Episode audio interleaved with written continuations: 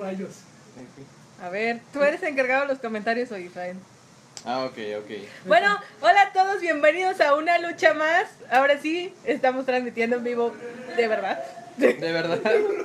Después de unas, después de unas fallas técnicas. nada A ver, más. o sea, yo sé que yo he sufrido desde que tomé la batuta de una lucha más, de muchas fallas técnicas. Irving puede comprobar todas y cada una de ellas.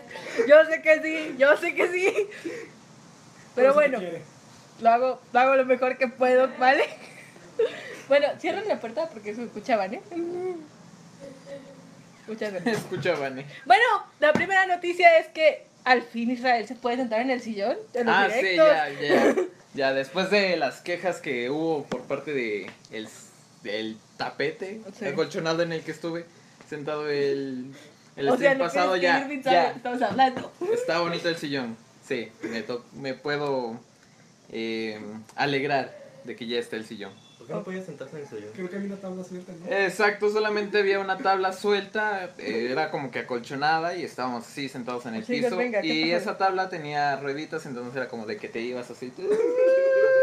Mira, entonces, Y bueno, pues fue incómodo. eh, nuestro primer seguidor Jorge nos está viendo, así que Jorge, quiero que saludes a Irving Vallejo, por favor.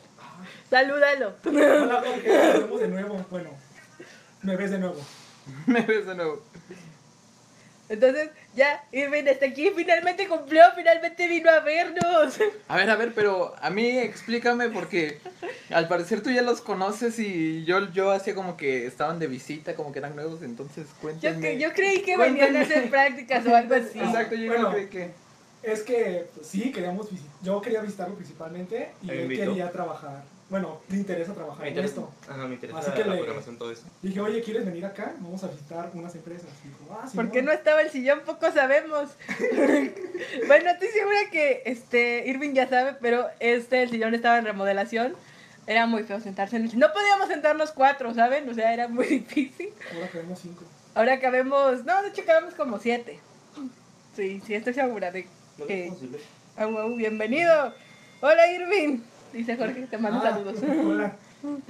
Bueno, entonces, Irving ha sido de los seguidores más grandes de una lucha más y de todo cara oculta, o sea, no Ah, sé. vaya. Irving Venos. Comprobado. Muestra, la- cámara, por ¿Cómo la dices, Jorge? Ah, momentos románticos aquí. Momentos románticos aquí. Bueno, entonces, ah, este, Irving nos ha seguido desde hace mucho tiempo. Este, cuando yo... Hola Manuel otra vez, ya estamos transmitiendo en vivo. Saluda al público, saluda a Jorge que nos está viendo desde el otro lado del Hola mundo. Jorge, que nos ves del otro lado del mundo en Florencia. Que no, que está huyendo de la mafia china. Ah, no, este, Por favor. Florencia. Por favor. Florencia, Guanajuato. Ándale. Este, casi no se escuchan estos chavos, hablen un poquito más fuerte y pégales más el micro. Ay, güey. Va. Tú, Irving. Ustedes no se peguen el micro, ¿eh? ¿Eh? eh ¿Se lo bueno, paso? continuamos. No, no, es que el micro es esto. No importa si algo tengo que contestar. Claro. Hablando de la Ah, mafia, ya contestando con entonces, Jorge, ¿eh? Bueno, en vista de que él está huyendo de la mafia china también. Baño. O sea- no de. ah, ah, no, no, hace yo. Sí, es coreano. Y todavía tengo comprobarlo, tenemos, ¿no? tenemos bilingües aquí. Eh, Ni hao. Es que pedo. Ni hao. Ni hao. Ni hao. ¿Qué pedo en ¿Qué pedo? ¿Qué pedo en chino? En chino Ah, tradicional. Es que es Vale. significado. Bueno, entonces aquí tengo a Israel conmigo que ya se puede estar en el sillón. Ya, Ya, puede decirle a todos sus amigos: ya. Estoy en el sillón Ya de estoy en el sillón después de una tabla cómoda, por cierto. Estaba, de cierta manera estaba cómoda la tabla. La verdad es que era muy difícil Pero- porque cada rato te recorrías hacia adelante. Era- Exacto, sí, era como que de un- después de 10 minutos era como de, ah, sí, continuamos con el stream. Entonces, no, ya ahorita ya, con este sillón hermoso ya. Bueno. tu playera. Es un árbol ¿Verdad? binario. ¿o qué? Ah, bueno, eh, a- aprovechando que mencionaste esto, quiero mandar un saludo a la comunidad del IESE, la universidad de la que vengo, y los de diseño fueron los que se encargaron de hacer esta playera, que sí está bastante bonita. Y pues sí, aprovechando envío un saludo a toda la comunidad del IESE. Ya en unos minutos más iré mandando saludos particulares, si se puede. Claro, claro que sí. Solo que llegue tu, llegue tu gente. Llegue tu gente y saludamos Exacto. a todo el mundo. Bueno, a ver, tu chico del paraguas chido, enseña tu paraguas a la cámara, está muy, muy padre. Tiene unas. Ah, O sea, ábrelo. Se supone que es de mala suerte, pero. ¿No hay problema? Aquí somos. Pero la verdad es que ya estamos alados todos. ¿A quién quiero Sí, engañar? vale. Sí, Ahora vamos a ver es- los calaquitas. Ahí va, ahí va. El tema de hoy, Oh. es así como en, en cosas de la vida, es soy millennial y soy exemo. Yo toda la vida. Yo tampoco. No, otaku no, ya no Otaku no soy, porque siempre, o No, no, no. Espera, espera. Yo no soy otaku, soy otaku y lo he sido toda mi vida desde bebé. O sea, a mí no me puedes a mí no me la cuentas, ¿vale? No entendí. Dijiste que no eres otaku, pero sí eres otaku. Sí, es que otaku es una forma de burlarse del Ah, otaku claro. que es pose. Ah, Claro, ah, otaku, ah. con de- Tú, tú sí eres otaku. Sí. Y otaku está bien. Va. Y otaku está bien visto. Porque, por ejemplo, friki se me hace que está mal visto. Pero, La verdad es que todo en esta vida, bueno, yo, yo viví en una época, de hecho, aprovechando del tema de que estamos hablando de millennials, yo viví en una época donde ser otaku era muy criticado y era muy raro y, o sea, la gente decía... Nosotros De hecho-. Es que hay Mm. múltiples niveles. De hecho, yo cuando estaba en la primaria me gustaban los caballeros de Zodiaco, mis compañeros me decían que era niño, entonces, o sea, Nah. y no sé, toda mi secundaria fue difícil por, por ese tema también, entonces...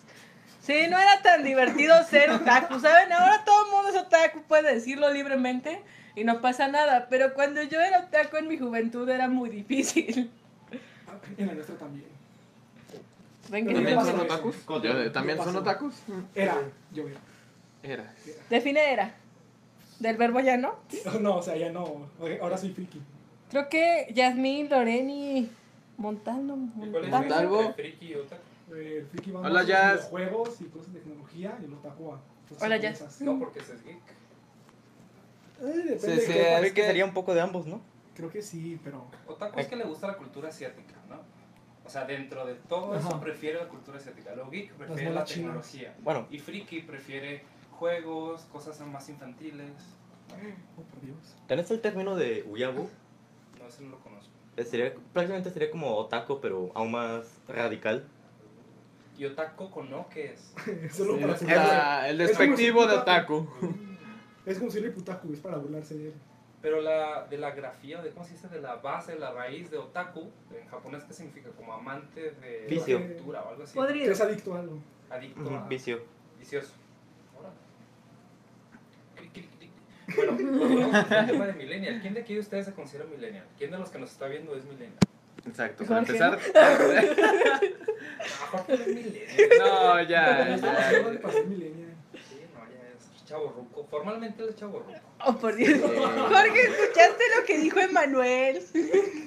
Es que- Digo, no es por ser que la chismosa, pero sinceridad dijo an- Emanuel. La sinceridad ante todo, digámoslo Yo ya así. estoy raspando el chavo ruco. Oh, Dios, yo también. No te preocupes. Pues creo que aquí el único millennial entonces soy yo. No, yo también soy millennial. Y dos, también es millennial. Millennials tardíos, estamos. Tardíos. Sí, ahí traigo una imagen, déjenme la busco y les digo. Pero mientras. Bueno, mientras sigamos. Mientras Bueno, sigamos. Yevin, ¿desde hace cuánto tiempo sigues Caraculta? Yo, yo quisiera saber eso, porque... Ay, desde ¿Cuándo? ¿Cuándo estás en la comunidad? De la comunidad estuve más tarde desde que los conocí. O sea, en el grupo. Eh, aquí tengo una imagen que dice más o menos cuándo. ¿Cuándo fue la que fuimos a la expo? Fue. eh, El año Ah, pasado. No fue Expo, fue. Bueno, la plática. Ese evento. oh, es que hubo. Fuimos a un tipo de plática. Hace cuánto, unos tres meses, ¿sí, ¿no? Antes de salir de vacaciones. Digamos dos, tres meses. Cuatro, ¿no? Cuatro, mm, varios meses. Y ahí conocimos. ¿Cómo se A llamaba? Jorge. Jorge. Porque dio una plática en administración, creo. Empresa. Empresarial. Empresas, pues. Ah, en empresas, pues. Y ahí lo conocimos y Ajá. tenemos unos. Nos tomamos Dos unas minutos. fotos. Una foto con Jorge. Creo que. Sí. Yo, Eh, yo lo me quedé con la foto, ¿no? No, tú tienes la tuya. Yo tengo mi foto. Luego. Estoy buscando la Luego mía. ves si tú la subes. Bueno. Y pues platicamos un poco con él y nos dio una tarjeta. Oh. La que les Ajá. enseñé. Ajá, yo no sé dónde quedaron mis tarjetas. Les tengo todas en un montón, pero no las encontraba. Me las quería traer a- a- para venir. Pero no las terminé encontrando. Pero él sí fue. A eso se los buscó, yo a mí se me fue la onda. Perdón, Jorge. Mira, ah, aquí está. Ahí está. Oh, tiene una foto con Jorge. Enséñala a la cámara, por favor. Esto, esto es muy épico. O sea, una foto con Jorge. Yo les ayudo. Gracias, Emanuel. Una foto con Jorge. Ahí está Jorge. Y también tengo la suya. Oh, A ver. oh por Dios. Una así de cuerpo completo. No, tú dice. tomaste con Jorge. Tú tomaste con él. Ah, no. Que pusieron Ah, la, la policía y con Luisito comunica. Pero, Miren, voy a hacer un pequeño paréntesis. Si tú naciste del 46 al 64 eres rojo, eres baby boomer. Eh, si eres del 65 al 80 eres generación X, generación perdida o generación de Peter Pan. Del 81 al 95, ¿ustedes en qué año nacieron? 2001. 2000. No, ya. Ya vale. Este, Pero- son la generación que se hizo adulto, adulta durante la entrada del nuevo milenio y los centennials del 96 en adelante. Ustedes son centennials, son una generación que nació con las tecnologías digitales. Ah, soy Centennial, entonces. Oh. Oh, eres más joven de lo que esperaba. Eh, y fue en el 26 de abril. O sea, bastante tiempo. Son más jóvenes de lo que esperaba. Emanuel, me siento vieja. Ven acá y siéntate aquí. Me dejaron decir que parezco de 20 años, por favor. Y me han dicho que parezco de más. De hecho, mi hermana de 15 le, le preguntaron si era de 21. Madre mía. Uf. Como dije, yo tengo 18, los he tenido por años. ¿Cuántos mamá tiene 18 has tenido? 35. Y Ya los ha tenido por años. A ver. Entonces, Ok. Como millennials, o bueno, ninguno de ustedes es millennials, aparentemente hice un programa basado en millennials y No, ninguno aquí es somos millennial. somos millennials tardío. Es que incluso en esos hay tres categorías. Millennials jóvenes, medianos y viejos. Nosotros somos de los viejos. Jóvenes, Sí, por favor. Emanuel. Bueno, bueno, Bueno, de lo que seamos, de lo que sea que seamos, siguen siendo. ¿Siguen siendo? Bueno, él ya casi pierde eso. de hecho, ah, en un par de. dos meses ya. Ya es legal. Ajá, ya me parece legal. Ya es Oh, legal. por Dios. ¿A ustedes qué les dicen? Por ejemplo, la gente vieja, la gente más grande que ustedes, ¿qué les dice? ¿No están esos típicos estereotipos de ustedes no trabajan, ustedes no saben qué quieren de la vida? Hay que, tengo amigos adultos que sí me dicen eso, pero hay otros que son más comprensivos y que no dicen eso. Por ejemplo, uno me dice, no, es que tú está chulo, tú no entiendes. Disculpa, puedo entender más que tú, ok. Pero hay otros que sí dicen, ay, yo entiendo cómo eres y pues, comprendo tus posibilidades que hasta donde puedes llegar. Pues no hay problema, tampoco te voy a exigir que seas un empresario desde ahora, ¿verdad? Pues porque a los 16 como que es muy difícil eso, ¿no? Pero sí hay esos estereotipos de la gente que nos dice, por ejemplo, tengo un vecino enfrente que hace tiempo me decía que era un pinche chamaco mantenido. Y siempre me echaba pleito, nunca supe por qué. Pero tenías 16 años. No, hace tiempo, cuando tenía Ah. 14. ¿Qué? Por ejemplo, lo que me agrada de ustedes es que vinieron diciendo, yo quiero aprender a hacer videojuegos. O sea, no se esperan como muchos que tienen 18 años para escoger su carrera y salen a los 23 para empezar a hacer juegos. Por ejemplo, si en mi caso particular, a mí me tocó empezar a programar cuando tenía 6 años. Entonces, Uh. Hostia. sí, Uf. entonces Uf. y no quiero, o sea, no se trata nunca de, de presumir, sino llevo 25 años haciendo esto. Imagínense, si empiezan a programar cuando salen de la escuela, hay gente chance. que les va a dar la vuelta mucho más rápido. O el famoso caso de un chavo de, del DF que a los 16 años hizo una aplicación mejor que una que contrató el Congreso de los, de los Chilangos y él la hizo gratis en su tiempo libre y dijo, yo puedo hacer esta aplicación que ustedes al, al erario público le costó más de 2 millones de pesos, yo la hice en un fin de semana. ¿Qué tipo de aplicación era esa? Era para consultar unas leyes o algo así. Lo hizo Ah, no. Arturo Jamaica, está, es muy famoso en la comunidad de desarrolladores. Ah, no, yo tengo un amigo en la Ciudad de México también que hizo una aplicación mejor que verificados y ganaron un premio de sabe qué y les dieron como 100 mil pesos. A lo mejor es una de esas, o a lo mejor fue un equipo con esas Sí, fue un personas. equipo, pero se llama creo que Ana Luisa. No, no lo ubico. Pero el caso es que, ahora, yo siempre me he hecho ese round de que debe haber una empresa madurez, debe haber gente vieja, gente que haya Ah, sufrido, sí. que haya batallado, pero al mismo tiempo la sangre fresca, la energía fresca de los jóvenes. Creo que lo mejor es aprender a hacer equipo. A mí me ha tocado tener eh, compañeros de trabajo de 60 años, de 40 años, de mi edad o más chicos. Hablamos de que yo estoy en 30 y debe haber combinación entre 10 años menor que tú, 10 años mayor que tú. Pero eso de decir que no sabemos porque estamos jóvenes no se permite, pero también no debemos dejar de darle importancia a la gente más grande que nosotros. Sobre todo, si ellos han hecho más cosas que nosotros, si han sufrido más, si han batallado más, pues tienen algo que enseñarnos. Y también una persona de 15 años nos puede enseñar a nosotros. Sí. A mí eso de los estereotipos por edad se me hacen súper ridículos. De que como tú eres millennial, no sabes qué onda con la vida cuando hablamos de que nunca ha habido tantos millonarios jóvenes. O sea, ya hablamos de 20 personas de 22 años que están en el top 10 de millonarios. Personas de 24, 26 años. Y que empezaron desde los 15 años, como les digo, programando, aprendiendo a hacer cosas prácticas para la vida. O hablamos de youtubers de 5 años que tienen millones de reproducciones y obviamente ganan un proporcional. sí, eso sí. Ayudados por sus padres si tú quieres. Sobre todo para ciertos permisos y para abrir la cuenta de banco donde te depositan, tu papá te tiene que ayudar. Pero no necesitas ser de 18 años para empezar a ser productivo. Y es una de las ventajas que tienen los millennials o los- las nuevas generaciones. Están más despiertos y no se esperan como antes a que la educación o el sistema les dé todas las herramientas. Se quedan muy serios. Estoy escuchando. Es que- Estoy tratando de poner las Exacto. cámaras del amigo y no se puede. Pero a mí ni me gusta hablar. Ay, Emanuel, tú odias hablar, sí es cierto. Claro, O sea, Irving puede decirte perfectamente que no es así. que es muy falso. O sea, yo que veo mucho una lucha más, Falso. es demasiado falso lo que dices. Porque pues, tú, tú eres una estrella destacada aquí, Manuel. Uy, uy, uy. No, sí me gusta. Pero bueno, volvamos al tema de los millennials, famosísimos millennials.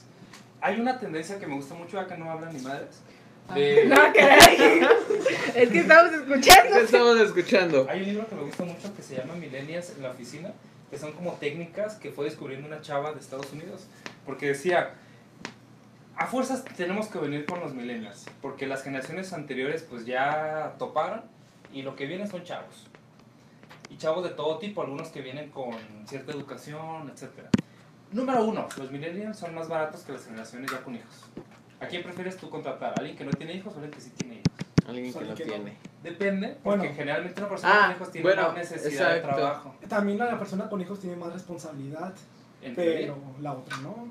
Pero la otra tiene más tiempo libre. Le puedes pagar menos porque su mínimo que pide es una persona cuando se sale de un trabajo espera por lo menos ganar lo mismo o más que en el trabajo anterior y si es la primera vez que te enfrentas al mercado laboral No te piden mucho. pues dices pues lo que tú me des ¿sí? sobre todo con una persona que no tiene la famosísima experiencia que dice no pues que tú no tienes experiencia te pago lo que yo quiero Ah, bueno. y está ese famoso debate entre empresarios o entre empresas y sistema con los jóvenes. Me gusta mucho una cita de, creo que era de Aristóteles, del famoso filósofo, que decía que siempre en todas las generaciones los viejos tienen, están en contra de las generaciones nuevas, porque no siguen instrucciones, porque son muy rebeldes, y eso se ha ido arrastrando generación con generación. Las, nuestros padres, nuestros abuelos dicen que nosotros somos demasiado rebeldes, no somos disciplinados, pero es algo que se aprende con el tiempo. Y no sé si a ustedes les haya pasado, si ustedes son los que tienen una cara de borrachotes que no pueden con ella.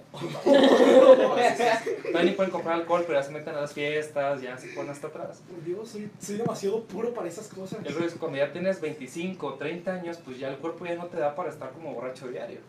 Entonces también el cuerpo va cambiando, las necesidades van cambiando. Si ya tienes hijos, pues ya no puedes hacer lo mismo de antes.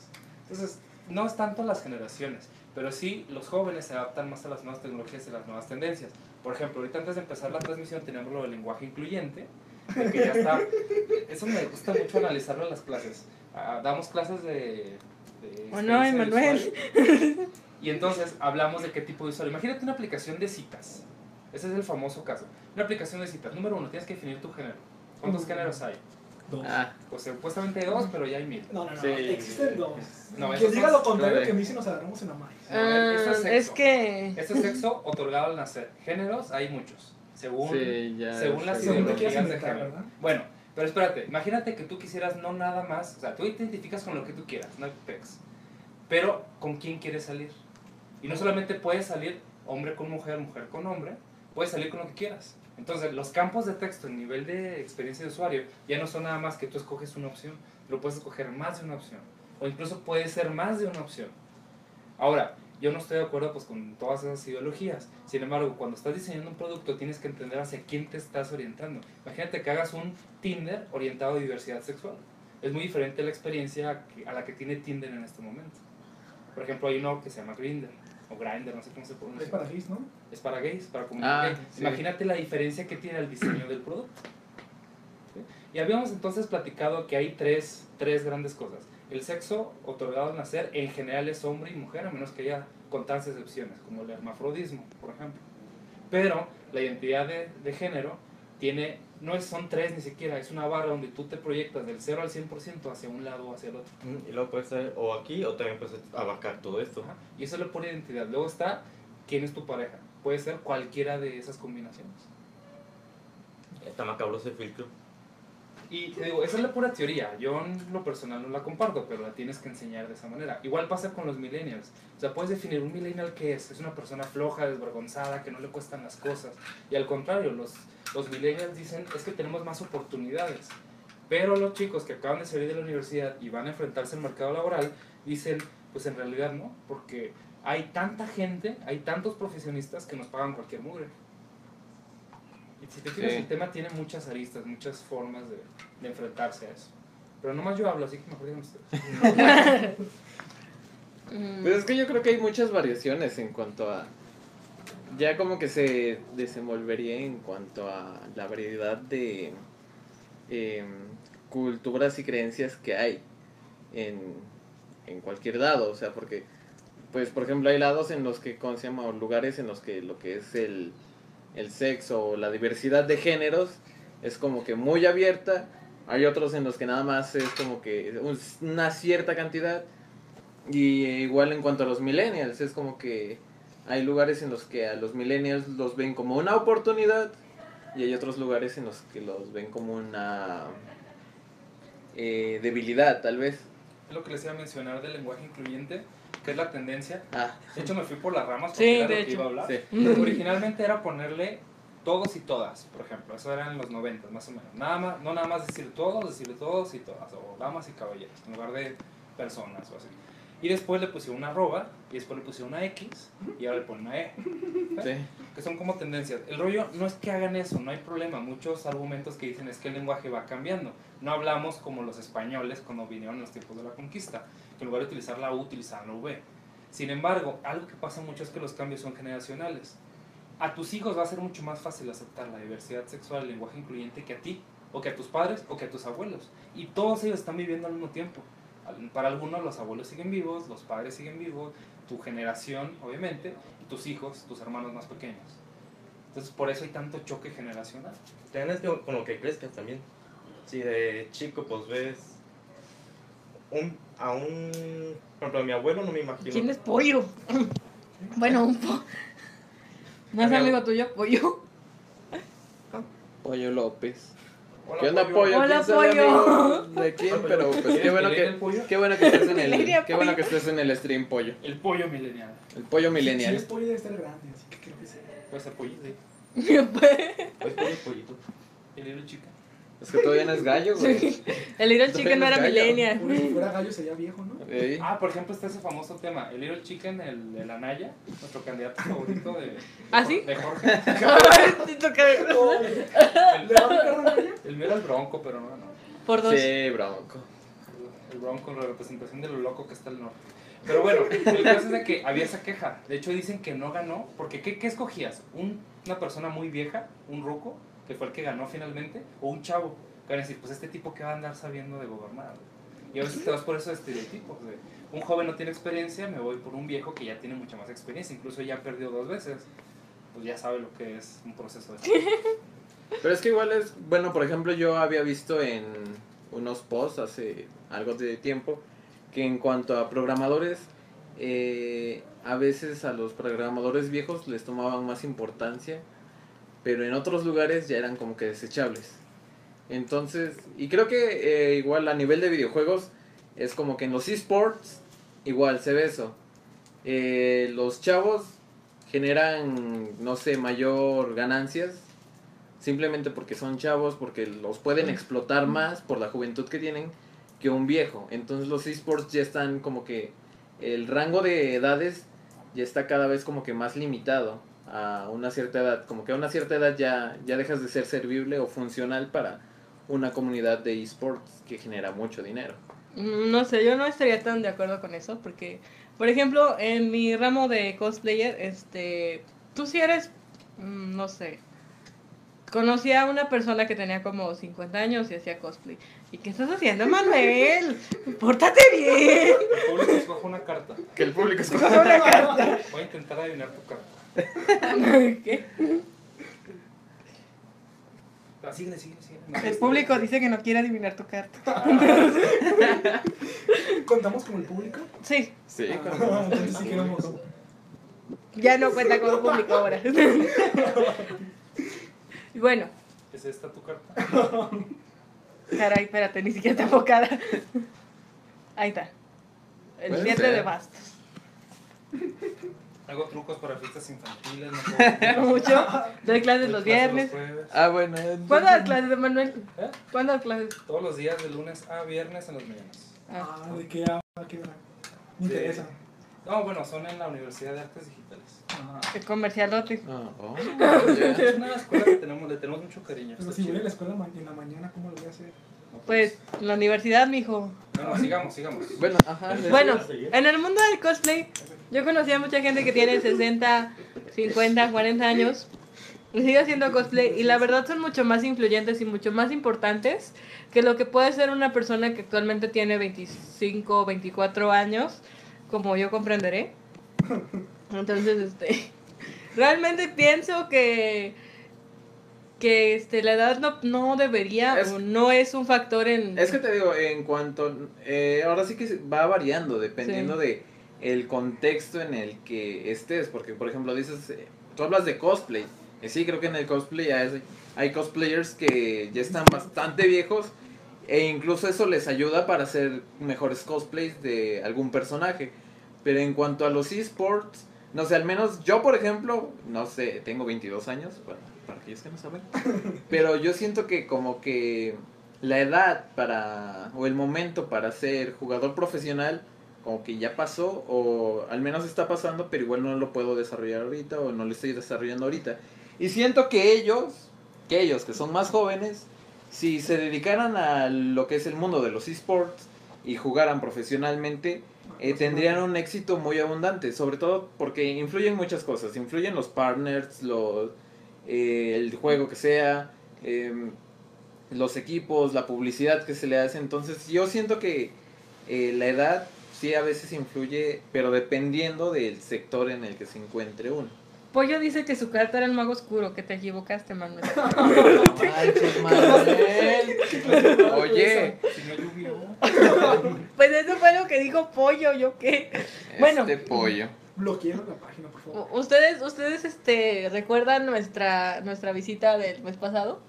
De, Eh, sí. que eran un par de esports, los de Cholo Export. Ah, sí. Que eran dos sujetos, un tipo de Gina y su amiga. Ajá. Chica. Bueno, entonces ellos dos, este, no sé si recuerdan, pero ellos dos hablaban de que había muchas personas ya muy grandes que jugaban eSport y tenían mucha aceptación también.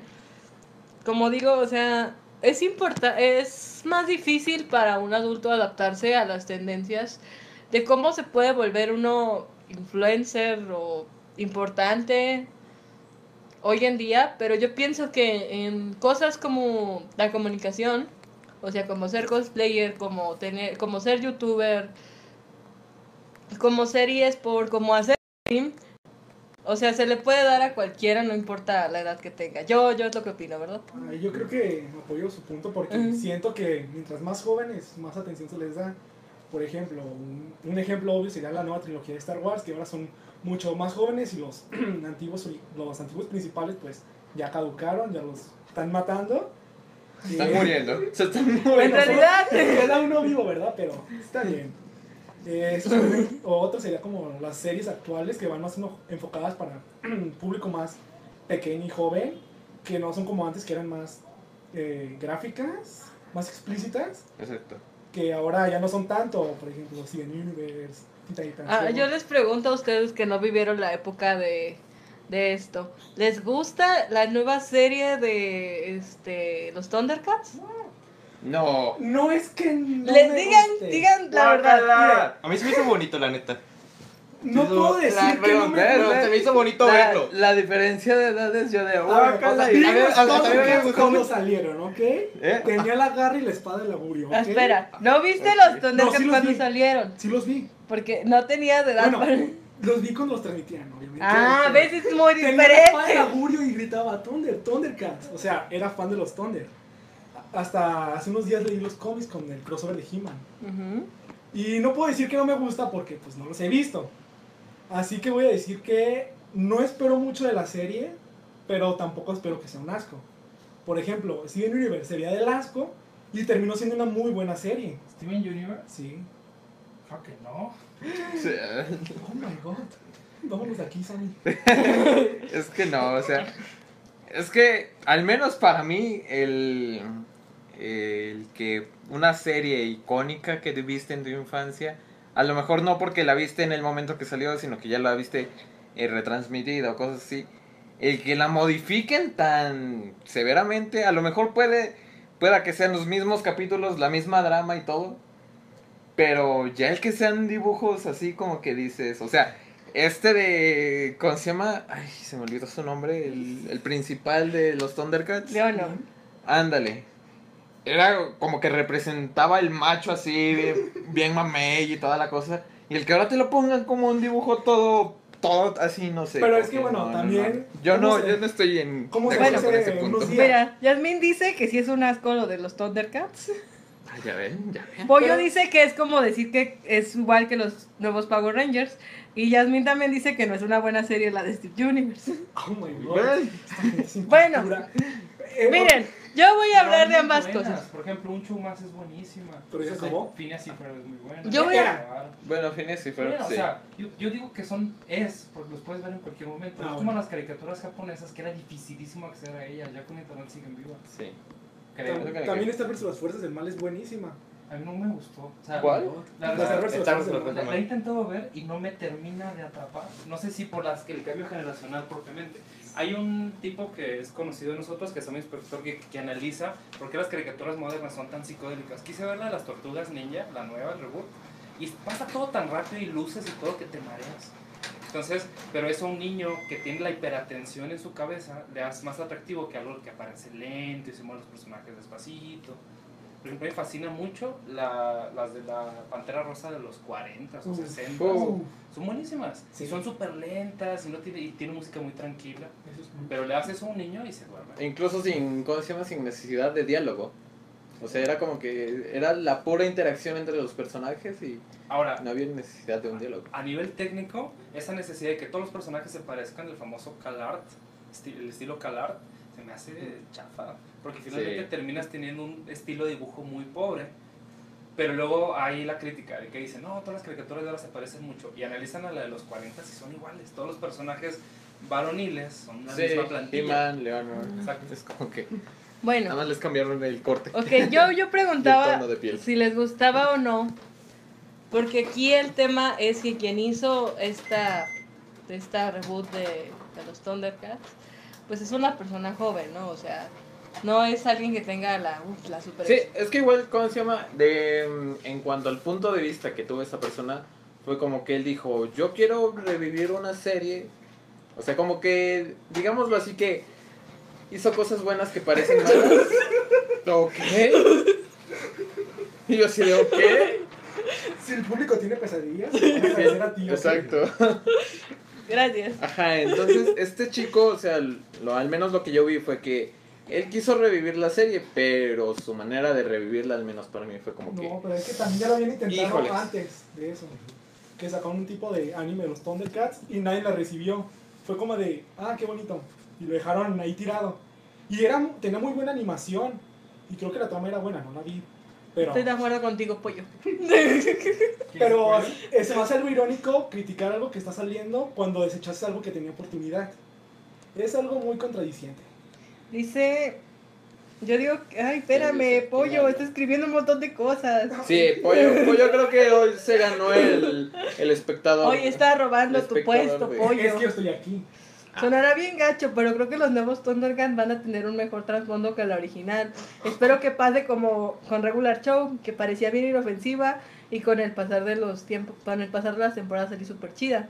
Y ya Pollo dice, yo digo que al Chile vuelvan a pasar la Liga de los Supercampeones en vez de los Thundercats. Para los morritos está bien, pero para nosotros que ya es algo nostálgico. Para no los morritos. Pollo, estoy segura de que tú estás morrito también. ¿Sabes de qué está morrito? Que tal está más bonito que nosotros. De hecho, Bueno. tengo una duda. Sí. ¿Ustedes qué opinan de la serie de Flapjack? ok. Se A puede. ver, a ver, vamos a... Eso era bizarro, hermano. Para empezar, yo quería terminar de hablar de mi argumento sobre los Thundercats. Y bueno, este, no voy a dar mi opinión al respecto, pero voy a decir algo que dijo mi papá. Es que a mí me gustaban los Thundercats cuando yo era joven.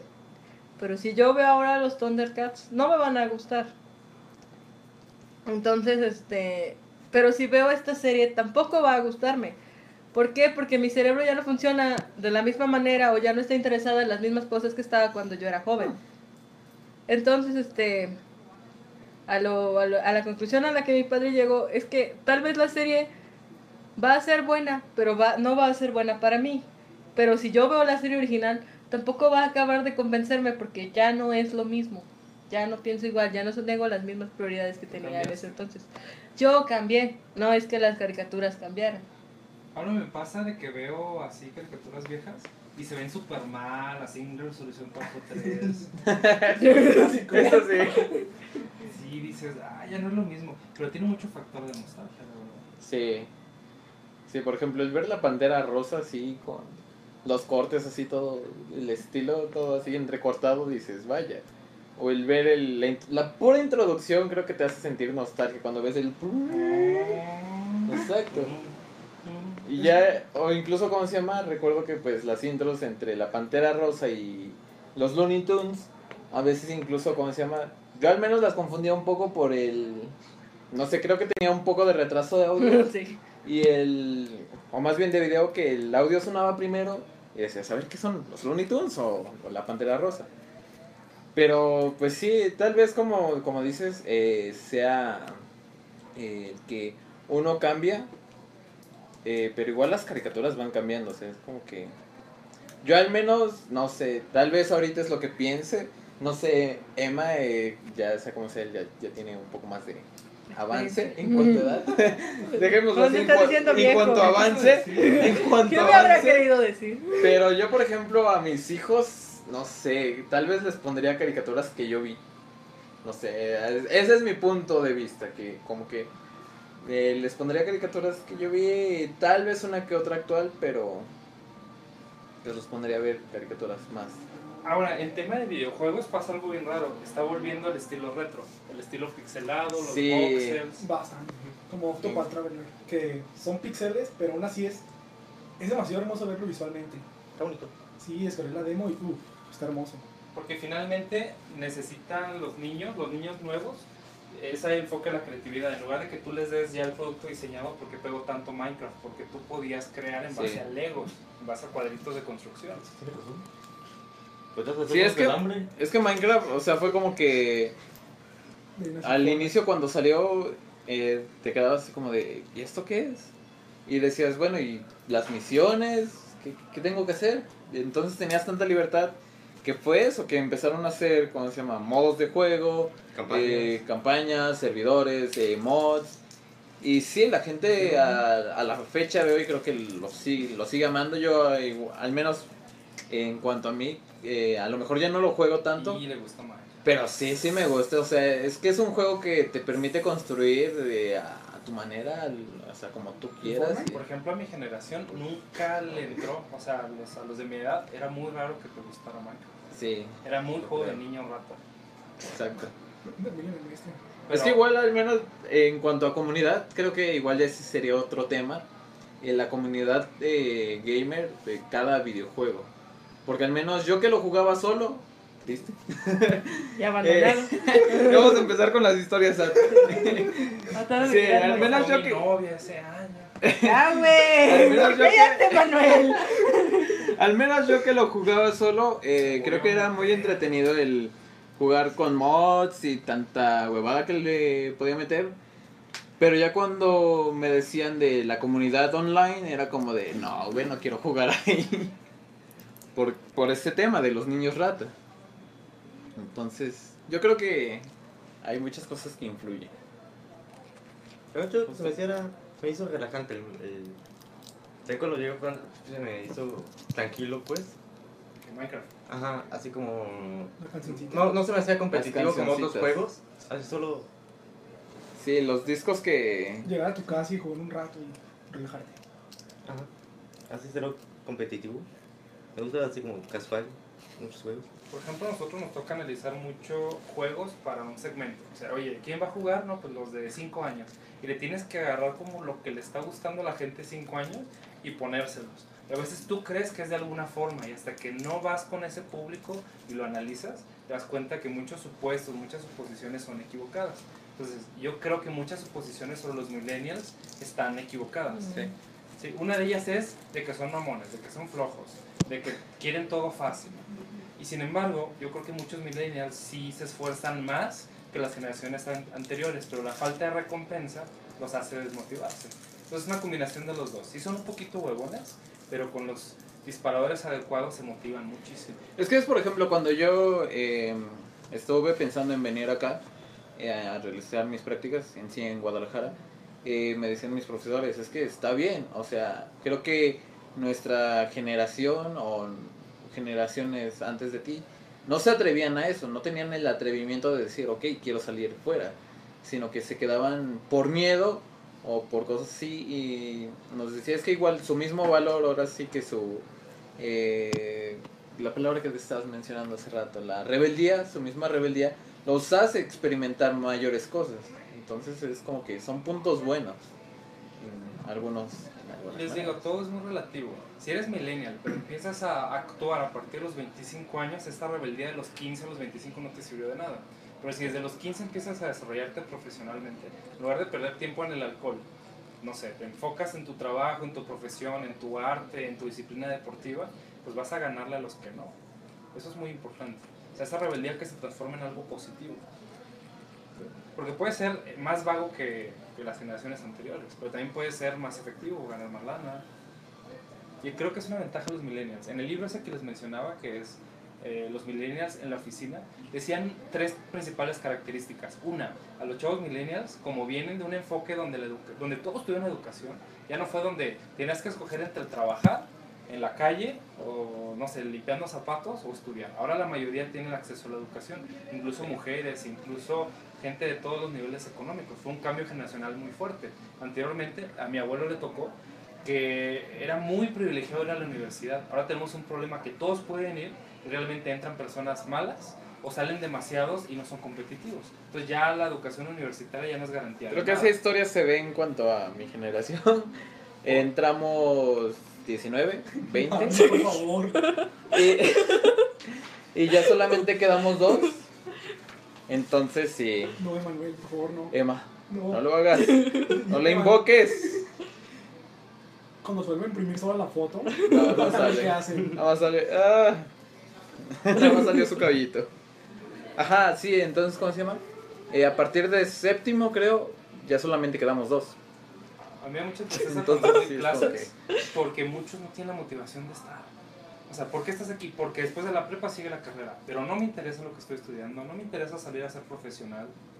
Entonces echan a perder todo lo bueno que tiene Sí. su generación. Tienen acceso a información, tienen recursos, ya tienen computadoras, tienen... Incluso tienen talento, o sea, pero el que no esté bien enfocado provoca mucha pérdida de ese talento. De hecho, me iba a pasar algo parecido. También hasta hace un par de meses. No. Realmente no había nada que me interesara de carrera. Así como. Y decía, pues, ingeniería en sistemas, que es como lo que más o menos me interesa. Pero que realmente no había. no me había puesto a investigar que me inter- interesaría. Hasta un, un amigo que me dijo sobre el desarrollo de juegos y todo ese pedo. Y también me puse a aprender a. Ay, perdón. Ay, perdón. No puedes decir pedo en video podcast, solamente en podcast de audio. Eh, Por eso lo dicen tú. disculpen el lenguaje. Cachen la referencia. Yo sí la entiendo, pero no sé si ellos. Bueno, bueno. ¿En qué me quedé? Eh, que te hablaron de eso. Ah, sí. Ya empecé a... a ¿Investigar? a- a- sí, me empezaron a platicar un poco, investigué un poco sobre la carrera así de desarrollo de videojuegos y también puse a tratar de programar yo mismo y ahorita sí espero meterme a esa carrera o algo parecido. Qué bueno. Y ese por qué está aquí. Sí, qué bueno, porque igual yo creo que, al menos yo me siento ejemplo de, de no haber sabido eh, vincular bien mi, eh, mi energía, porque la carrera de sistemas la elegí ya eh, al último semestre de la preparatoria, del bachillerato, y sí fue como de, ok, ¿qué voy a hacer? Y ya como que se me estaban acabando las opciones y dije, no, pues sí, o sea, sí me gustan sistemas porque eh, quiero ver cómo, cómo se crean las cosas, quiero, quiero meterle mano a, ¿cómo se llama? los sistemas y todo eso. Y cuando entré a la carrera tenía esa idea de quiero desarrollar videojuegos, pero igual en la misma carrera fue como que me di cuenta de que pues no la... O sea, lo que son sistemas eh, más como que sistemas utilitarios, como, le- como lo llaman aquí. Entonces sí fue como que creo que si me hubiera enfocado desde antes a quiero hacer videojuegos, pude haber investigado. Entonces sí creo que eso es algo que deben de tomar ustedes dos en cuenta que todavía están a tiempo, digámoslo así. Eh, que si les gusta esto de los videojuegos, o sea, se metan de lleno y si tienen tiempo libre, o sea, no digo que no dejen su desmadre, su o sea, sus Manuel, actividades, rompiste mi pinza. ¿Es tuyo? O sea, no bueno, de- no, no es mía, pero la rompiste. ¿Saben cuál es el mayor diferenciador de los millennials? Que ya no quieren tener hijos. Y ese es un cambio generacional. Ah, Mis sí, papás eso sí. me tuvieron a los 20 Son un años. horror. Y ahora ya... la- son un horror. Somos un horror. Sí, o sea, la neta, ¿quién quiere tener hijos? Eh. Imagínate, lloran de todo, te pelean, te dicen de cosas. Antes los hijos se veían como una inversión. O sea, cuando esté viejo, mis hijos me van a cuidar. Ya los Ah, hijos no sí. quieren cuidar a sus padres. Ya no se van a quedar en la misma ciudad ayudándote. A mi abuelo, al papá de mi papá, le tocó que él tenía su casa y había comunas alrededor de la casa del abuelo que eran las casas de los tíos o los hijos. Ya eso ya no funciona. Ya hay posibilidad de que tú te vayas a viajar al extranjero, trabajar en una ciudad más grande. Entonces, el cambio familiar fue muy grande y eso afecta la forma de trabajo. Antes tú te quedas a trabajar en tu, en tu misma tierra, no sé, eras de un pueblo, de un poblado y ahí te quedas a trabajar toda tu vida. Ahora se vienen todos a Jalisco, por ejemplo, a Guadalajara y la cultura de trabajo cambia muchísimo. Eso es lo que iba también, que debido a eso, eh, las empresas también tomaron una nueva forma de trabajo que es contratación por mes o por proyecto. Por proyecto. Te dicen, no, sabes que mejor te contrato por proyecto porque sé que a lo mejor no eres estable como tal en una empresa y no te vas a quedar conmigo todo el tiempo que te requiera. Cuando te aburras, te vas. Así Entonces es. mejor te contrato por proyecto, sé que vas a estar, no sé, feliz por estar realizando ese proyecto y una vez que se termine, ya, adiós. Andaba viendo una tabla del top 10 de empresas en San Francisco, Facebook, Apple, em, Uber. ¿Cuántos se imaginan que dura en promedio una persona, un ingeniero de software, que se le pagan cientos de miles de dólares al año? ¿Cuántos se imaginan que dura en una empresa? ¿Cuántos años? Creo que exageradamente un año. ¿Un año? Y eso ya exageradamente. ¿Ustedes? No creo que el año, a veces, a veces menos. Menos. ¿Tú, Adri, cuánto dices que dura un, Un empleado de. un empleado de las grandes empresas que tienen todos los recursos, tienen los sueldos más altos, tienen un ambiente muy chido? No sé si han visto que Google, por ejemplo, tiene oficinas súper padres, muy divertidas, pueden jugar, pueden comer ahí. Las oficinas de Nvidia. Mm, yo creo que a un año y Está medio, bueno. Año y dos medio. tres años. ¿Y a ustedes un año y medio se les hace poco, mucho? ¿Cuánto se les hace un año y medio? Poco. Poco tiempo. Sí. A mí se me hace tiempo suficiente. Tiempo suficiente. Y ese es el cambio generacional. A nuestros abuelos les tocó, como a los japoneses, durar 40 años en la misma empresa. A nuestros padres ya no, les tocaba durar 5, 10, 15 años en la misma empresa. A A mi mamá nosotros, todavía creo que 24. Yo de mi mamá creo que todavía 24. 24 Pero años en la misma porque empresa. estaba en el IMSS. Bueno, sí, Pero ya también, a- algo que le pasó a nuestros padres en el 93 es que cambió el esquema de pensiones Ah, y entonces ya no podías aspirar a trabajar todo el tiempo en la misma empresa y jubilarte con grandes sueldos. Ya a nuestras generaciones y a nuestros papás les tocó un cambio muy fuerte, al menos en México. Sí. Sí, porque Entonces- es como que nosotros, por más que nos quedemos mucho tiempo, ya la pensión es como que algo fijo. Ya es una responsabilidad tuya. Y al mismo tiempo, toda responsabilidad va conllevada de una libertad. O sea, ya eres libre de cambiarte la empresa cuando quieras. Ya no hay nada que te ate a quedarte en la misma empresa mucho tiempo. Y también la empresa ya no tiene ningún compromiso de tenerte a ti. Como ya te había invertido dinero, pues te mantiene hasta el fin de su existencia. Pero ya los negocios son tan acelerados, los estudios son tan acelerados, que no conviene que te quedes cuando hay un mal momento en la empresa. Es más fácil que sea muy fácil despedirte. Y al mismo tiempo, cuando tú estés viviendo un mal momento en la empresa, es muy fácil que busques otra oportunidad. Sí. Por lo menos igual. Yo tengo un caso muy concreto. Mi esposa, bueno, tiene más o menos la misma edad que yo.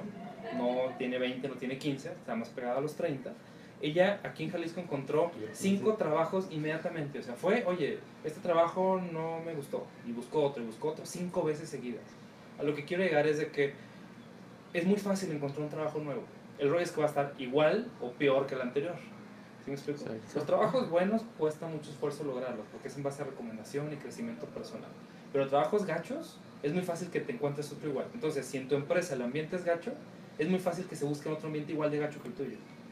Uno de los factores diferenciadores es que tengas un trabajo bastante sólido, que valga la pena, que, que no valga la pena salirte, que, es- que la gente cotice por ti. También en ese punto creo pollo. que... No. Ya se va pollo, adiós, pollo. Pollo, ¿qué te pasa? bueno, ya, ya que...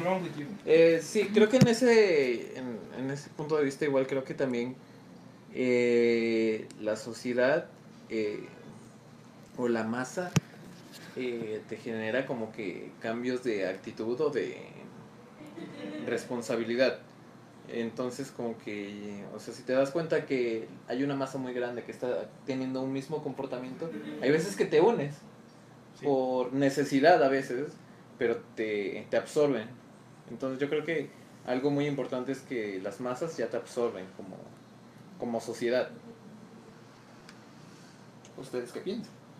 Mm, bueno, imagino este que ustedes están ilusionando y empezando el mundo bonito. Ah, define bonito. Bueno, no sea bonito, o sea, Relativamente bonito. ajá, exacto, o sea, Relativamente bonito. Entre comillas, muy bonitas. va, va, va. Ay, Dios, perdí mi punto, perdí el norte por su culpa. ¿Es nuestra culpa? Sí. Vámonos aquí. Perdón, ¿me perdonas? ¿Qué? ¿Me perdonas? Sí. Gracias. Bueno, Entonces, Ajá, ¿qué ¿cuál Lo que querías llegar era... ¿qué? ¿Qué Bueno, el punto es que ustedes comienzan a, a ver este el mundo apenas. O no sé, como igual yo pues, o sea, si me lo dice Manuel pues sí, ¿no? Pero este ¿ustedes qué esperan en un futuro trabajo? O sea, ¿qué es lo que buscarían? Lo que buscaría en un trabajo, eh, a ver. O sea, imagina, ya salí, ya soy profesionista y ¿qué, qué es lo que buscarías? Como, un ambiente ah, pasable, o sea, que no sea un, un basurero, algo que por lo menos puedas trabajar bien. ¿Qué Eh, es bien? ¿Cómo describirías una o sea, ¿Tú, tú cómo describirías? Un lugar que por lo menos tengan un tanto de orden, que no esté todo tirado, todo regado, que estás buscando una pluma y encuentres todo excepto la pluma. O sea, que por lo menos si dejas una cosa en, en un lugar, la encuentras al día siguiente. Sí, sí me explico, ¿no? Ah. Eh, ¿Qué más? ¿Qué más buscaría en un buen trabajo? Buenos, no, bueno, no sé si decir buenos compañeros o compañeros que no estorben, o sea, que se la pasen nada más cagando el palo todo el rato. O sea, que si quieres trabajar, que dejen trabajar. ¿Y qué más? Que no me paguen mucho menos de lo que estoy haciendo, o sea, puedo decir, ah, ok, como no tengo experiencia, no me, no me pagues tanto, pero tampoco me pagues una miseria. Digamos, me meto de médico, me pagan 600 pesos la consulta. No, 20 pesos la consulta y tengo mis papeles de, profe- de profesional. O sea, que reconozcan que tengo potencial y me paguen por lo menos algo con lo que pueda sobrevivir. ¿Y tú qué esperarías? Ah, eh, pues, la neta, así como, tengo como sueño, así llegar como, bueno, sí mencioné que un amigo me mencionó eso de desarrollo de videojuegos porque él, de hecho, hizo un juego. Y medio tengo sueño de un día llegar con él y, hey, hice un juego, así, pero, hace un juego bien, bien, bien, pues. Mejor que el tuyo. Bim. No, la neta sí le quedó bien chido. Dile que te quedó mejor. Así porque lo hice en compañía y todo. Y también quiero, así como ser parte de una compañía que haga un videojuego y, a- y decir, ah, yo hice esto, yo hice esta línea de código que hace esto y tal y tal. Eso sería como mi sueño, como mi meta. Y quiz- aunque no gane, quizás no gane mucho, pero Saber que lo hiciste. Con, ajá, con que lo hice, con que mínimo tenga para comer y poquito más. Y. ¿Para las qué?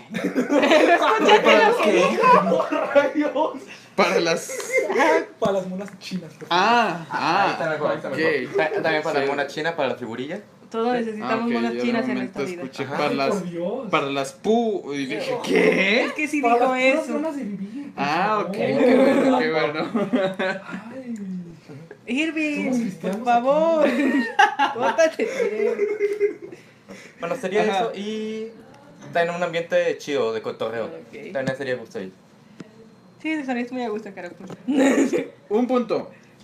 Ustedes, eh, así como han visto las cosas, o así como ven el contexto actual, ¿De aquí? ¿esperarían, no, no, no, Ah, en en general del país, ¿esperarían recibir alguna prestación o ya su sueldo fijo? Su sueldo neto y sin prestaciones. Ah, pues mi jefa me pidió prestaciones, así que me voy a lo primero, a las prestaciones. Aunque sí, sí esperas recibir prestaciones. Eh, espero, o sea, es una expectativa baja, pero Sí, porque- arriba la esperanza. Arriba la esperanza. Arriba las esperanzas, abuelita. Oye, pero ¿para qué quieres prestaciones? ¿qué tal si un día necesito dinero de urgencia y no Pero, tengo... Esas mm, prestaciones vienen a ser como tu seguro, tu Afore, tu Infonavit, ¿Qué tu... tal si me rompo el brazo y necesito de urgencia una operación? ¿Para que te estén dos horas y no te atiendan? ¿A, qué se- a quedarme sin brazo? Sí, es que un brazo de madera. Las prestaciones no son muy atractivas. Las prestaciones mexicanas son muy poco atractivas. Por ejemplo, nosotros cuando teníamos otra empresa, en lugar de dar IMSS, dábamos seguros de gastos mayores. Lo cual nos costaba casi lo mismo y la calidad de atención de las personas era más chida. Pero, ¿qué es más, las prestaciones o tu saldo? Prestaciones o sueldo. Las prestaciones son más o menos el 30% de tu sueldo. Más o menos. Tenemos al sueldo. Sí, finalmente tienes Estaría que analizar. Yo creo que mucho es el factor competitivo. O sea, yo siempre le digo a la gente, aplica 3, 4, 5 lugares y compara. ¿sí? Porque a veces entre más alto el sueldo, más culero es el trabajo. Te A pagan veces- mucho para que no te fijes tanto. Exacto, para que aceptes unas condiciones de trabajo que tienes que quedar 40 mil horas al día. Pásate, que Kevin. es extraordinariamente Saluda. pesado. Bueno, no Entonces- saludó. Pero ahí está Kevin. Pero ahí está Kevin. Va a ser uno de nosotros. Ajá, es que vez. Eh, yo, al, yo les preguntaba esto porque, al menos a mi parecer, o a mi punto de vista, creo que ahorita se está desarrollando ya una cultura mm, eh, poco ahorrativa. Es como que ganan mucho, pero se lo gastan todo. O sea, así como que lo despilfarran todo. Dinero es Y para gastarse. Sí, sí, o sea, en eso, en eso estoy de acuerdo, en eso estoy de acuerdo.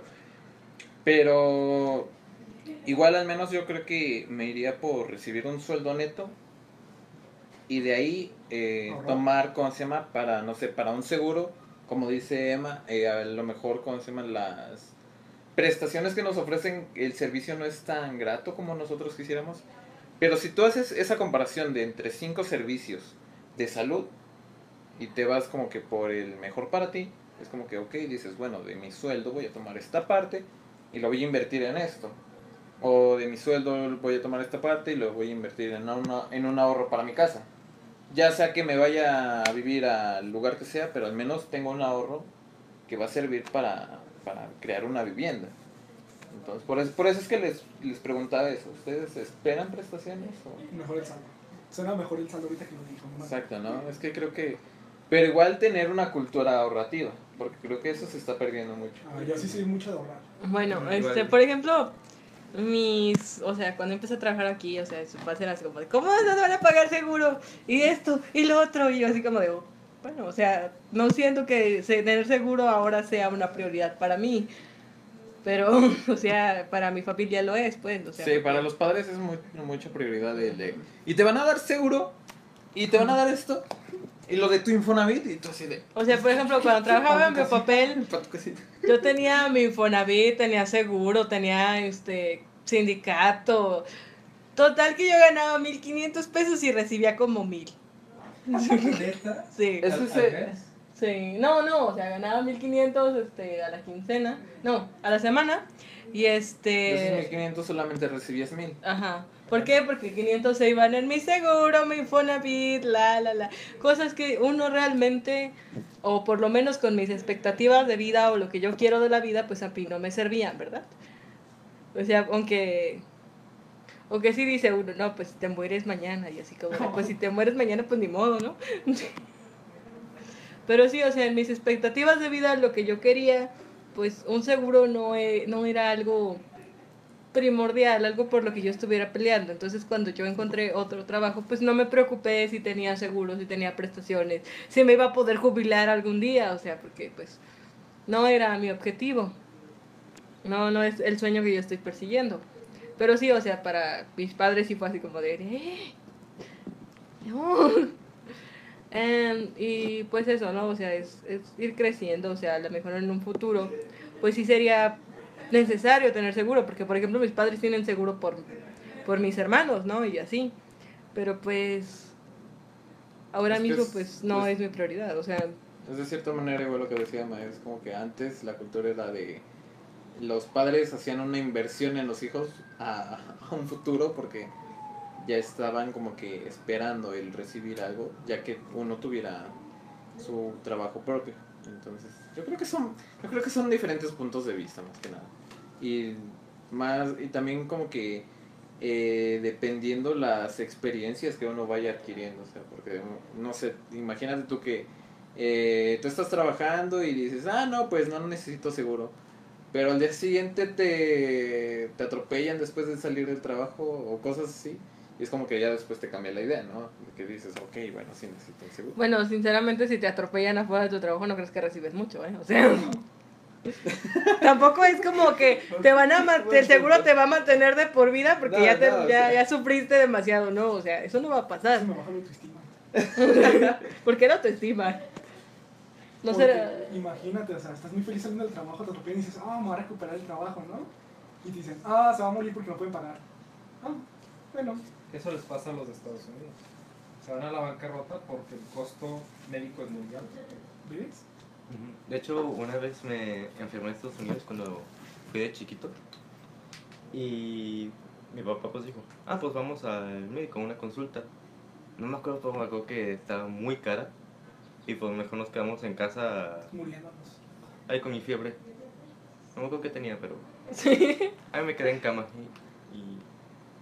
Sí, Pero hay un fenómeno muy curioso de que la gente prefiere ir al, no sé, doctor Simia o doctores que están en farmacias a ir al IMSS porque pierdes dos horas de tu tiempo. Sí. La- los millennials valoran mucho más la parte del tiempo. O sea, prefieren perder dinero, pero no perder tiempo, tener libertad sobre su tiempo. Sí. es- y es uno de los grandes factores que a otras generaciones les cuesta mucho trabajo. Antes, si te decían en, en la empresa, tienes que quedarte hasta morir, la gente se quedaba. Y ahora ya no, dice, es que tengo otros planes, tengo un estilo de vida. No sé cómo sea para ustedes. Si lo hayan vivido, si lo hayan sentido así. O sea, por ejemplo, yo, este, no sé, mm, generalmente creo que, y es algo que está pasando apenas ahora, se valoran mucho los consultorios, este, personales, pues, por ejemplo, yo cuando tengo algún problema, este, de lo que sea, pues yo ya voy directamente con la persona especializada de ese problema. Por ejemplo, si yo este tengo una mancha en la piel, pues voy con el dermatólogo. Si yo tengo problemas para escuchar, voy con el otorrinolaringólogo y así. Entonces, este, creo que eh, también está siendo una generación diferente en la que se, se aprecian las especialidades y este y tú vas directamente con la persona correcta, pues, o sea, y, y es algo es algo gracioso, es algo que antes no pasaba. Por ejemplo, cuando yo era chiquita, pues si yo me enfermaba de algo, pues primero íbamos al seguro y ya el seguro te deslindaba a cierto especialista y ya de ese especialista tenías que ir a hacerte estudios En dos meses. y así. Y así, de hecho, a mi mamá la trajeron dando vueltas durante un año y medio porque no sabían que tenía, fue a todos los especialistas del seguro. O sea, yo creo que todo mundo conoce a mi madre en el seguro al que va porque de verdad no salía de ahí. Y al final no tenía nada. Ese era, ese era lo peor del caso, que al final ella no tenía nada, que se habían confundido en una radiografía suya. Y le hicieron dar vueltas durante un año y ella no tenía nada. Vaya. Entonces sí, o sea, yo personalmente no, no valoro el seguro para nada, porque Es que igual, bueno, es como lo decías hace rato, es como que depen- depende de las vivencias. Porque, por ejemplo, eh, yo unas semanas antes de venir para acá, eh, mi mamá se puso mal y fue a urgencias y la atendieron bien, o sea, eh, la atención, pues gracias a Dios, fue buena, fue buena, de buena calidad y se quedó internada y pues estuvo, o sea, como que de cierta manera estuvo bien, digo, también como que el, los seguros no, no te dejan así como que el estar en un seguro es un ambiente pesado. Ah, sí. Sí, porque, o sea, las veces que me tocaba cuidarle era como que se respira el ambiente pesado, así todo muy tranquilo y como que no les ponen ni tele o algo para... Entonces, pero en cuanto al servicio, eh, creo que las enfermeras se portaban bien, al menos mi mamá no se quejó.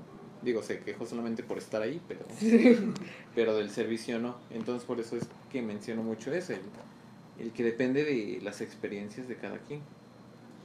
Bueno, vayamos cerrando el tema. Bueno, ok. Este, para conclusión del tema de soy millennial y este, pues eso, ¿no? Ser millennial significa muchas cosas. Bueno, más bien ser millennial solo significa una cosa, que naciste en cierta época. Sí. Y ya. Y ya, fin de la Sí, como historia. tal millennial es ya algo... Puede implicar cosas, unas cosas, eso, pero eso es otra cosa. Pero, o sea, eso que implica, Ya lo que diga la gente, pues sí. ajá, eso que implica, pues tú vas demostrándolo, lo puedes ir cambiando, puedes cambiar completamente. O sea, no sé. Mi hermana a veces es más millennial que yo, y así ya tiene su edad, o sea, entonces es como, mm, Hostia. no sé. Sí, como- sí, hay varias cosas. Entonces, este, pues eso, ser millennial es una fecha, es, es una temporada en la que tú naciste, pero pues eso no significa nada más. Y estos caballeros al lado mío y Emanuel del otro lado también.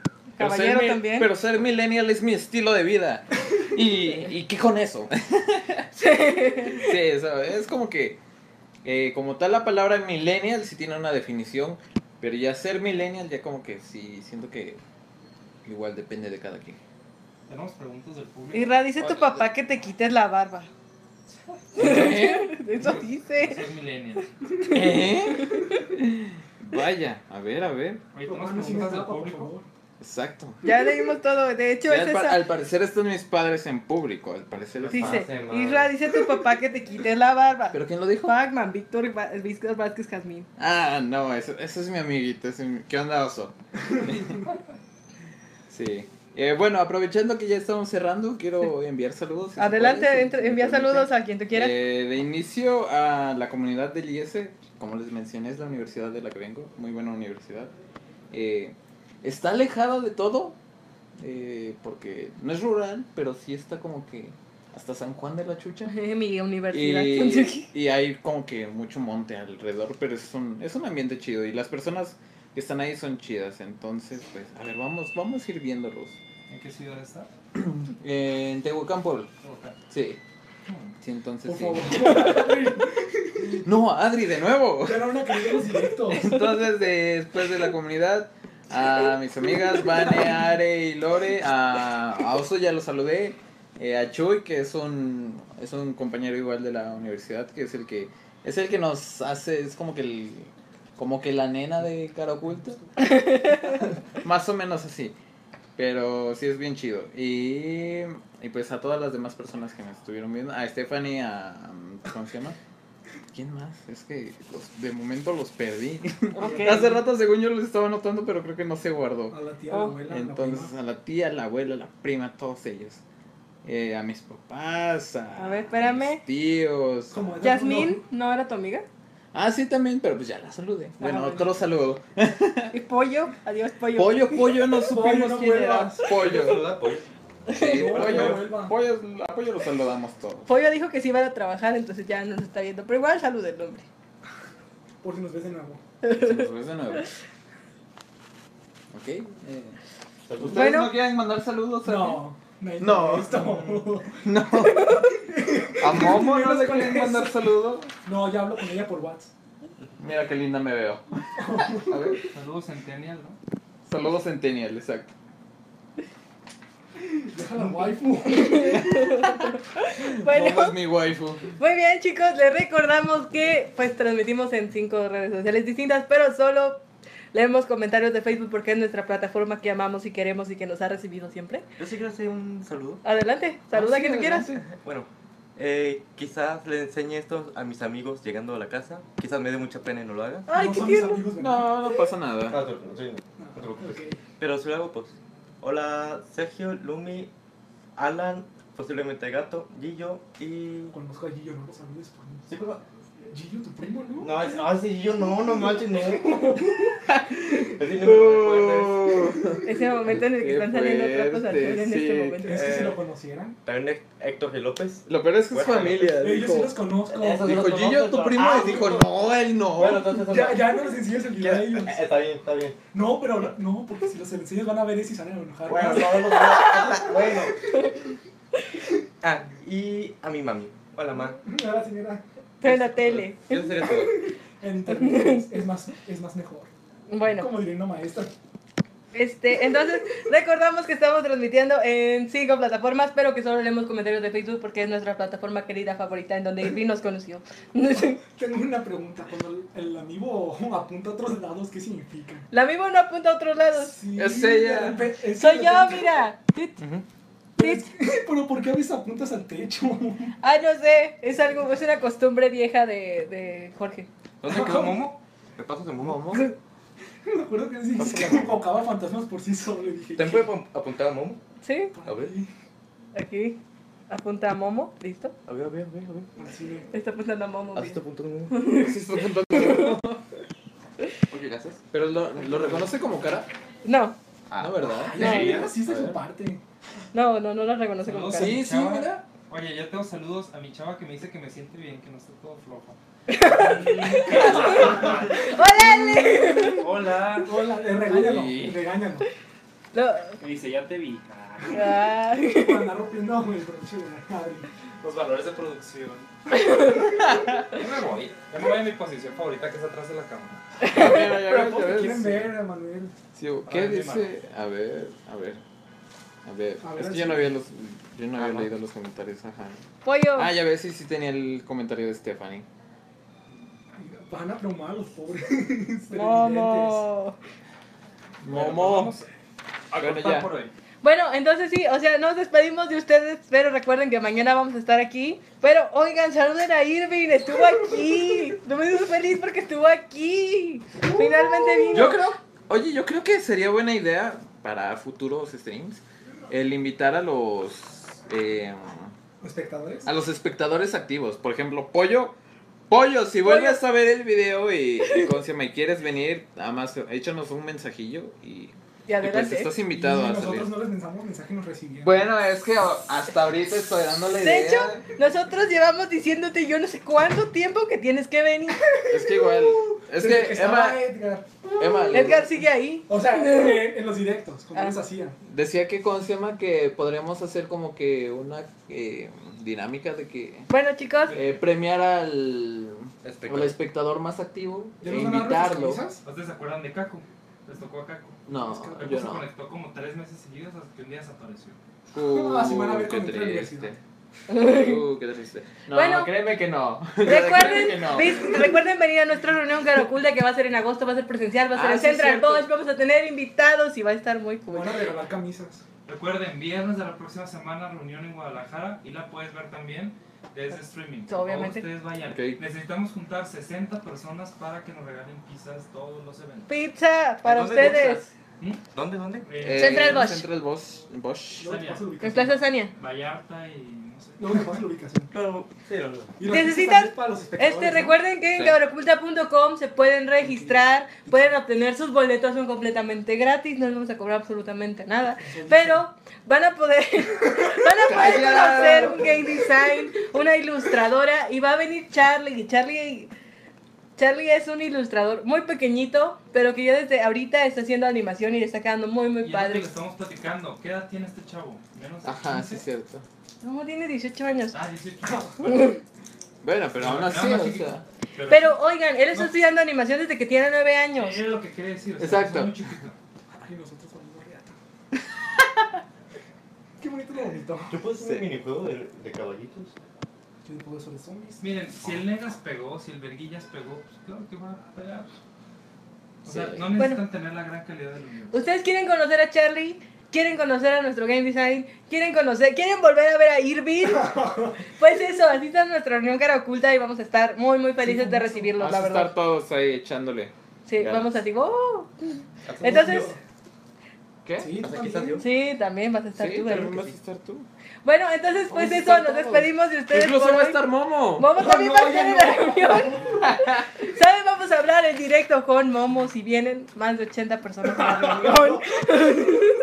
Y que vengan 200 personas. No. Ah, pues hablamos con Momo, no pasa nada. Con tres pomos a la vez.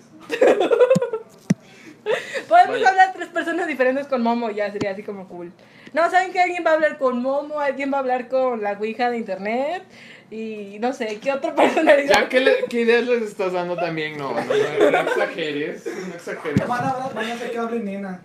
Y sí, Nena va a estar en la reunión. Ah, si sí, ustedes cierto. quieren Nena, conocer te- a Nena Nena, va a estar en la reunión. Nena, la gran matriarca. Sí. Nena va a estar en la reunión. Si ustedes quieren conocer a Nena, quieren hacerle preguntas a Nena, va a estar Jorge también ahí. Entonces, de quien sea que quieran preguntarle algo, va a estar en la reunión y ustedes van a poder conocerlos, pero tienen que asistir. Y necesitamos juntar 60 personas, así que trae a tu tío, a tu primo, a toda la Inviten, gente inviten, del mundo. inviten a todo mundo. No, tu peor es nada. Tu peor es nada, tu, tu crush. Invita a tu crush. Pero Sí, me pela. Suele pasar. Me ha pasado un montón de veces, ya superarás. A tu Me wife. cayó. A tu waifu. Inviten a su waifu, si tienen un Dekimakura que cuente como persona, tráiganlo. Su colchón así, todo, su, colchón, su almohada así gigante. ¿También se pueden juzgandos? Sí, claro, ¿por qué no? Yo voy a llevar mi juzgando, ¿por qué no? Exacto. Bueno, entonces nos vemos Hashtag mañana. millennial, hashtag Hashtag millennial. Saluden a Irving. Una lucha más, adiós. Adiós.